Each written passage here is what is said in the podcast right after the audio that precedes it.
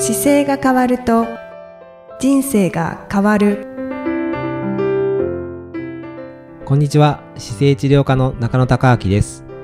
この番組では体の姿勢と生きる姿勢より豊かに人生を生きるための姿勢力についてお話しさせていただいてます。今回もいきさんよろしくお願いいたします。こんにちは、いきみえです。中野先生よろしくお願いしはい、よます。ろしくお願いします。では、今回は、はい私の方ではい。進行させていただきます。ありがとう。ねなんかほっとしますね。はい。あの、今回ははい。リスナーの方からいただいたご質問にはい。中野先生にお答えいただきますので、よろしくお願いします。えー今回はイニシャル KY さんからいただきました。はい。ありがとうございます。ありがとうございます。年齢は41歳、えー身長は158センチ、えー体重はちょっと非公開はいでお願いしますということなんですけれども、えっと、体重の重さは送っていただいています。はい性別女性の方です。こんにちは、中野先生。いつも楽しくラジオを拝聴しています。私は海外在住のものです。こちらでカイロプラクターや針などに通ったのですが、なかなか改善が見られないので相談させてください。一年ほど前に引っ越しをした際に重いものを持ち、痛みが走り、右肩を痛めました。カイロプラクターの先生には、テニス、テニス肩、肩甲骨と肩の骨などをつないでいる奥の部分が炎症だろうと診断されました。仕事はオフィスワークですが、シットスタンドデスクで事務をしています。その後しばらく右肩が痛かったのですが、知らないうちに手首、親指側に痛みが移行していました。右の手首を左手で握って内側にねじるとポキッという時があります。音が鳴った後少しだけ痛みが消えます。右手ではマウスを使わないようにして左手で使うようにしたところ、左の肩にも痛みが発生するようになりました。月曜日から金曜日は早足のウォーキングを1日30分ほど。なるべく毎晩プールに行って運動をしたり、体を温めるためにホットタブやサウナにも行っています。ストレッチもなるべくするようにしています。もともと猫背だったので、最近は胸を開けて歩いたり、立つように心がけています。他にどんなことをしていけば肩の痛みや手首の痛みはなくなるでしょうか？というはいご質問いただいています。すごいでもなんかあれですねいっぱい伝えてることやってくれてますよねそうですね。ねえ、さ1日30分の週5回歩かれてるとかね、運動したりとか、ホットタブまでちゃんと使われてるんですね。ね本当ってことはに持。っていかれたんってことですかね、海外に多分ね。あ、そう。ホットタブ海外で多分売ってないと思うのでなんしょねはいそうですよね。はい。ちゃんと取り寄せられてるんですね。ねたくさんしていただいているんですけれど、ねでも、えっ、と、引っ越しをした際に重いものを持って右肩を痛めて、え。はい。それが右の手首に移行したはようだとはいおっ。しゃっていて、で、その後、左の肩にも痛みが出てきた。うん。これ、右肩から右の手首に痛みが移行したっていうのは、つながりはあるんですか？あの、あるとは思います。あの、ただ、肩が多分この猫背って書いてあるんですけど、やっぱり本当に中に肩が入られているような姿勢が多くて、はい。あの、負担がもともとかかるような使い方は間違いなくしてたと思うんですよね。で、今起こしてくる最中で胸張ってっていうのが書いてあるんですけど、多分痛みがあるから、あの、そんなにこう胸張れないかったりするところも多分あったり。痛み自体は、まあ、本当に肩の痛みだと1年、2年ぐらいかかることもあるんですけど、はい。あの、胸張っていくことによってその正しい位置には持ってこれるとは思うんですが、なんかこのスタンディングデスクって、まあ、シット、シットスタンドデスクって座るのも立つのもできる多分デスクで、うんうんはい。上げ下げができるやつだと思うんですけど、これの多分ポジションだったりとかですね、使うときに、キーボードにこう手を置かれている時のはい。位置がちょっとまだ前にキーボードが行ってる可能性もありそうだなと思って、あー。この手の、手は直角にした方がいいんですよね。なので、まっすぐ立った時に、ちょうど壁に立つような姿勢で、壁にかかとをつけて、おはい尻つけて、背中つけて、頭つけるところまで行った形から、はい。あの、肘だけこう90度に曲げた位置でキーボードがあるといいんですけど、うんうん。それが、90度だとちょうど肩と肘の位置はまっすぐ一直線上にいるんですけど。そうですねはい。ちょっとこれが、例えば前に出てくると、肩がどんどん前入っていくので、はいまあ、そういう使い方をされてるのかなというのは、ちょっと見てる感じで読ませていただくとそうは感じるんですけど。まあちょっと仕事が多分長かったら、例えば手首の方に力がかかっちゃったりとか、はい。そういうのでも痛みは出やすい感じがありますね。うーん。この右の手首を左手で握って、はい。ねじって、ポキって鳴らすって、これは多分右の手首を左、ね、なかなか難しい感じですよね。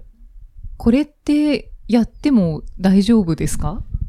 なんか多分、すごく手首自体に違和感を感じてて、あの、手首のところって骨が、手の骨と腕のこの付け根のところに、はい8個ちっちゃい骨が入ってるんですよ。手根骨っていう骨があるんですけど。8個も。はい。で、手の方は、手首から肘の間には2本の骨が入っていて、はい。で、それがあるから、こう手が内側にひひれったり回したりができるんですよね。うんうんうで、ん今度手首自体は前後にこう動くようになっているんですけど、前後だったり左右に動くので、この細かい動きをするために8個の骨があるんですよ。はい、はいで、。そこのアライメントが多分崩れててうん、気持ち悪いんだと思うんですよね、この方がうん。それで、手で触って動かすとポキってなるから、少しスッキリするから多分やってると思うんですけど、うんちょっとこう使ってる時に、肩りの数こうマウスをするのか、はい。キーボードを打つのかで、手首のとの関係性が多分あんまり良くないかもしれないです。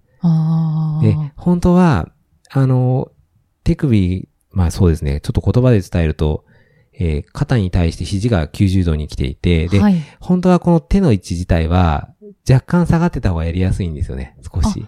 下げる。はい、少し、で、その位置よりこう、例えば、体重が全部乗っかっちゃっても手首痛めやすかったりするので、はい。はい。まあ、手首が本当に楽に動かせるような状態がいいので、今だと例えば、マウスのところにこう、ま、レ、レ、なんでしょうね、レストって言って、ちょっはいと置物を、クッションみたいなのを置いて手首を楽にするような道具があるんですけど、はいはい。あの、マウスでその手首のところにクッションがあって、はが。い。ああいうののなんかがあった方が楽かもしれないなっていう症状ですね。うーん。でも、ちょっと使い方の中にそこに負荷がかかるような乗せ方を多分してるので、はい。左側でマウス使われたのは間違いなくいいことなんですけど、うん左側も痛くなってきてるってことは、左の肩も多分ちょっと前に入ってたりとか、うんうんうんあと、スマホを使ったりするときにかなり猫背の状態にこう待って、スマホ見てたりとか、そういうのも普段生活の中になんかあるんじゃないかなと思いますね。ああ。それがう、ん。こう出てきている。そうなんですよね。で、スタンディングディスクも、こう、スタンディングで上げ下げ机は行くんですけど、モニターの位置自体は、はい。ちゃんと上げてないとうんうん、やっぱり下がっちゃうので、そうですね。スタンディングディスクでノートパソコンだとやっぱり目線が下がっているので、本当はやっぱりディスプレイをちゃんと正面にまっすぐ立った状態で、正面に来るような位置に持ってきて、うんうんで手は手で、あの、ちょっと軽く曲げた状態でできる位置に持ってくれば負担がかからないんですけど、うんちょっと多分手に力が入っちゃったりとか、持たれてやるとか、なんかそういう癖はどっかありそうな感じがします。うんうんうんうん。じゃあ少しずつちょっとこう見直していただいて、そうですね。直せるところは改善していただいた方がいいですね。手なんかももしかするとちょっとこう、あの、手首振ったりとか、こうぐーっと背伸びする感じで上にぐーっと伸ばしたりとかはい、するだけでも少し楽になってくるかもしれないですよね。うんうんうん。それを続けていただいた方がいいですかね。そうですね。でも国によっては、でもちゃんとこのカイロプラクターとかでも、この症状を治せる方がいると思うんですけどね。うーん。なんだろう。テニス肩。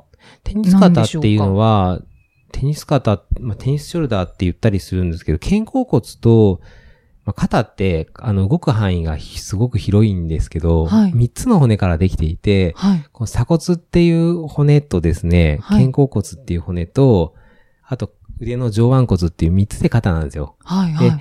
その肩の動きが結局3つの骨を動かすために複雑に筋肉がついているので、うん1個だけが問題を起こすわけじゃなくて、ちょっと動きにくいパーツが出てくると、それを補ってくるんですよね。いろんな筋肉がう。んなので、正しい位置でこう使えばいいんですけども、そもそも使いにくくなってたりすると、正しい位置に持っていくこと自体が大変なので、はい。はい。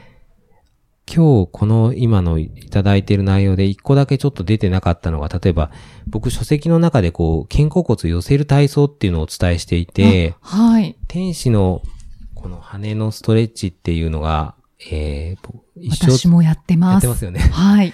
一生疲れない姿勢の作り方だと、102ページにある天使の羽ストレッチっていう肩甲骨をこう寄せていただいてうんうん下げるという動きがあるんですけど、はい。それをすると少し胸を張った状態になってくるのと、同時に、あの、いつも前で使ってる肩甲骨を寄せてくるので、うんうん。で、寄せて下げるっていう動きをするんですね。そうすると、鎖骨側もちゃんとた新しい動きをするので、はい。胸を張る感じになってくるので、その体操なんかもちょっとできるといいのかなっていう感じがしますうんうね。んこれって最初にすると意外と難しいので、あの、クリニックの先生に教えていただいたんですけど、うん片方ずつするとやりやすいですよってそうかもしれいうことないですね。でした。本当はね、肩甲骨のとこ触ってあげられると楽なんですけどね、触らないとちょっとわかんにくくて、そうですね。で、下がってるのかもちょっとわからないので、で手のひらをこう外側にこう広げ、広げるようにすると肩甲骨は内側でちょっと寄ってくるので、あはいはいまあその動きを少しするっていう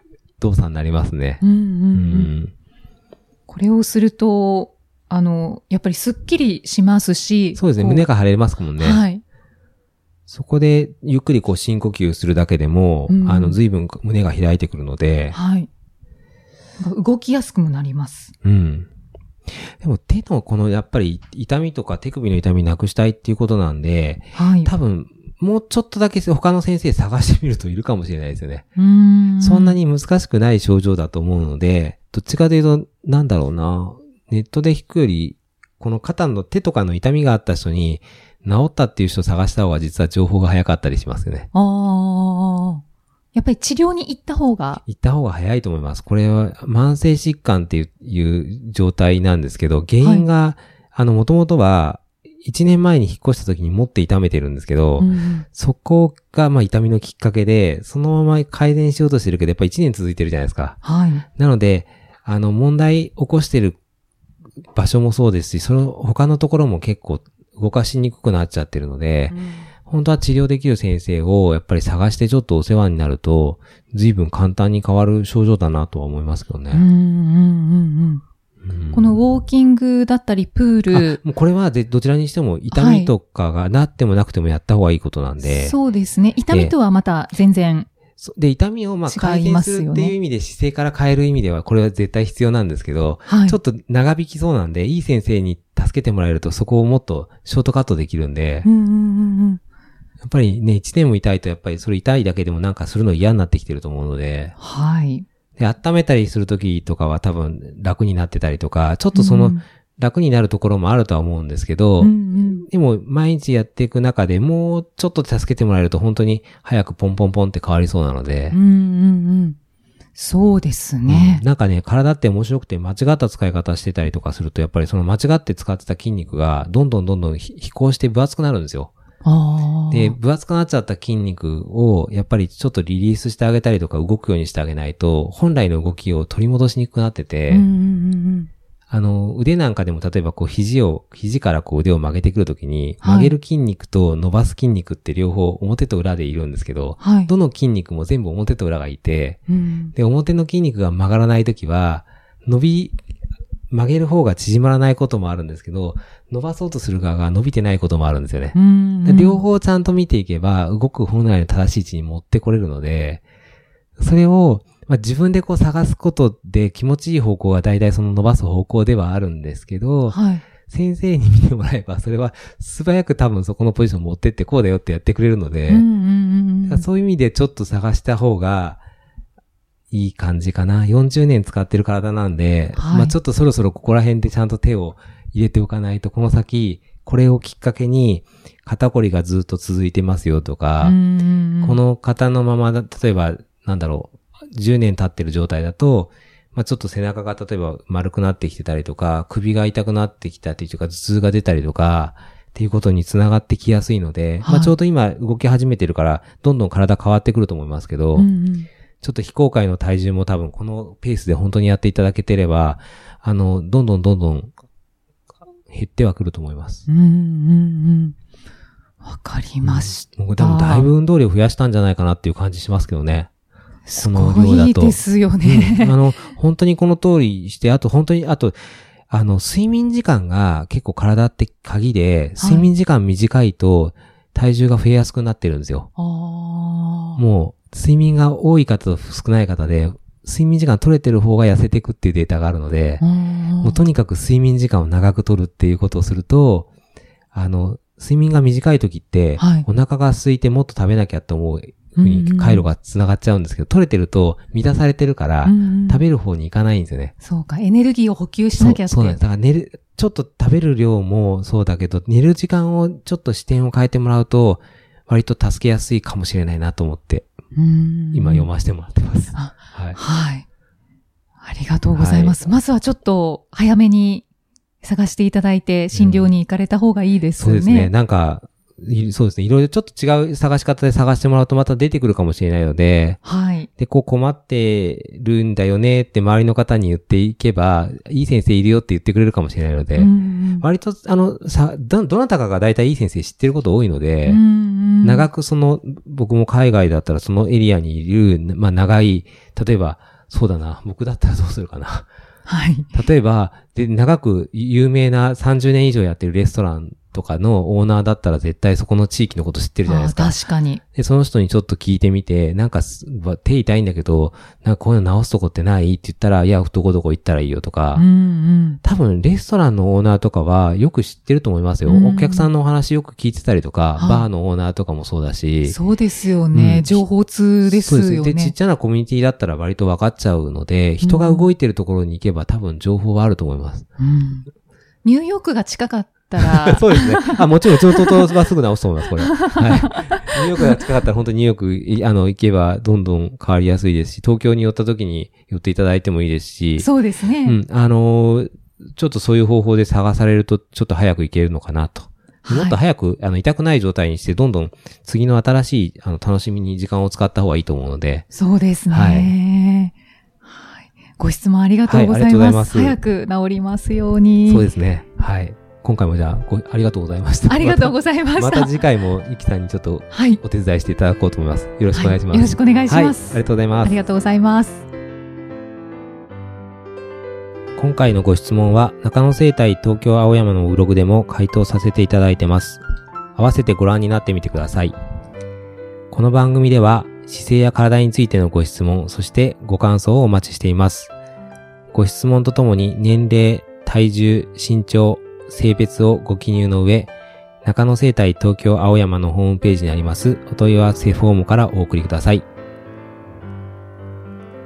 体を見直す時間は人生を見直す時間である。姿勢治療科の中野孝明でした。